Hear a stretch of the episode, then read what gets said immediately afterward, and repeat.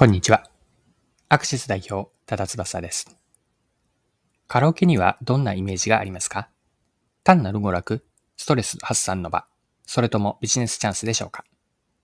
今回はカラオケがどのように新しい顧客ニーズに応えて価値イメージを生み出しているかの事例を見ていきます。新たな視点を得て、マーケティングの可能性をぜひ一緒に広げていきませんか？よかったら最後までぜひお願いします。はい。高齢者向け介護施設などでカラオケへの需要が増えています。期待されているのは認知症予防などの健康維持や増進です。こちらについて日経新聞の記事で詳しく載っていたので、記事から一部抜粋をして読んでいきますね。第一交渉が手掛ける高齢者向けカラオケ機器 DK エルダーシステムのレンタルが好調だ。カラオケに合わせて体も一緒に動かすことで認知症予防や航空機能の向上効果が期待される。介護施設や公民館向けを中心に導入され、稼働数は約2万6千台と10年間で2.5倍に増えた。介護施設の職員の負担軽減にもつながる。エルダーシステムは自動的にプログラムを作成してくれる機能があり、レクリエーションの準備にかける時間を短縮できる。大学などとの共同研究では、歌うことにより脳の活性化や口周りの筋肉向上、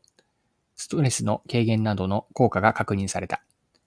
運動が苦手な人でも歌いながら体を動かすことで楽しみながら継続できる。はい。こちらが日経の2023年5月14日の記事からの引用です。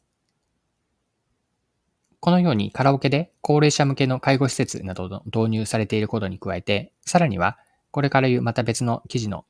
記事の別の箇所なんですが、顧客開拓もできていると。具体的には記事から抜粋して読みますね。足元では新たな施設にも導入が広がっている。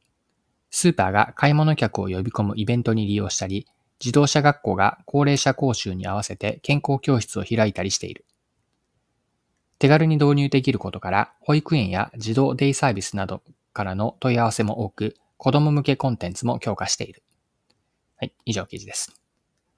では、このカラオケの今回の事例から学べることについて掘り下げていきましょう。新しいお客さんを獲得するためには、新たな使い方を見出すことが重要です。今回の第一交渉の DK エルダーシステムは、その実際の恒例だと思うんですよね。もともとはカラオケ店であったり、スナックなどで娯楽目的のでの利用が多いカラオケというのを、高齢者向けの健康維持、健康増進であったり、スーパーの集客イベント、自動車学校での高齢者への講習、さらには、保育園で子供向けだったりと、ま、用途が増えて、新しい価値を作り出しているんです。例えば自動車学校では、高齢者講習に向けた健康教室に利用されていて、また子供向けのコンテンツも強化し、保育園や児童デイサービスからの問い合わせに対応するなど、そのターゲットは高齢者だけではなく広がりを見せています。はい。で、新しく顧客層を開拓するためには、お客さんが抱える問題を解決し、価値を生むことが重要です。カラオケの DK エルダーシステムは、介護施設で働く職員の負担を軽減するための機能も提供しています。具体的には、レクリエーションの準備時間を短縮するような自動プログラム作成機能を搭載していると。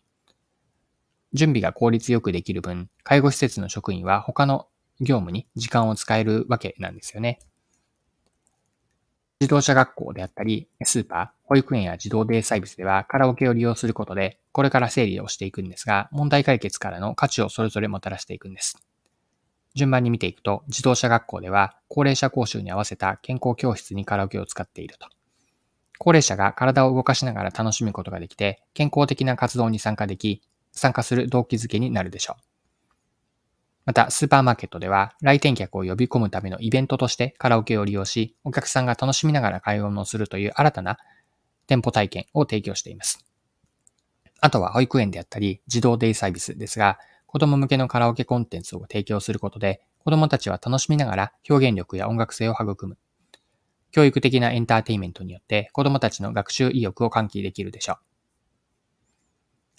で今回の第一交渉のこのカラオケの事例からの学びを一般化するのであれば、既存の商品やサービスに新しい使い方、そして価値を見出して、お客さんにとっての価値として提案することで、新たなお客さんを獲得できるということなんです。これはどのビジネスにも共通することで、顧客獲得において重要なポイントです。はい、そろそろクロージングです。今回は第一交渉のカラオケですね、DK エルダーシステム、こちらの事例を取り上げて学べることを掘り下げてきました。最後に学びのポイントを振り返ってまとめておきましょう。既存の商品やサービスの新しい使い方を見出せれば、新しいお客さんを開拓できて、ビジネスチャンスが広がります。見出した用途によってお客さんの問題を解決することを伝えて、お客さんにとっての価値を提案する。ここにマーケティングの役割があるし、大事なポイントになっていきます。はい。今回も貴重なお時間を使って最後までお付き合いいただきありがとうございました。それでは今日も素敵な一日にしていきましょう。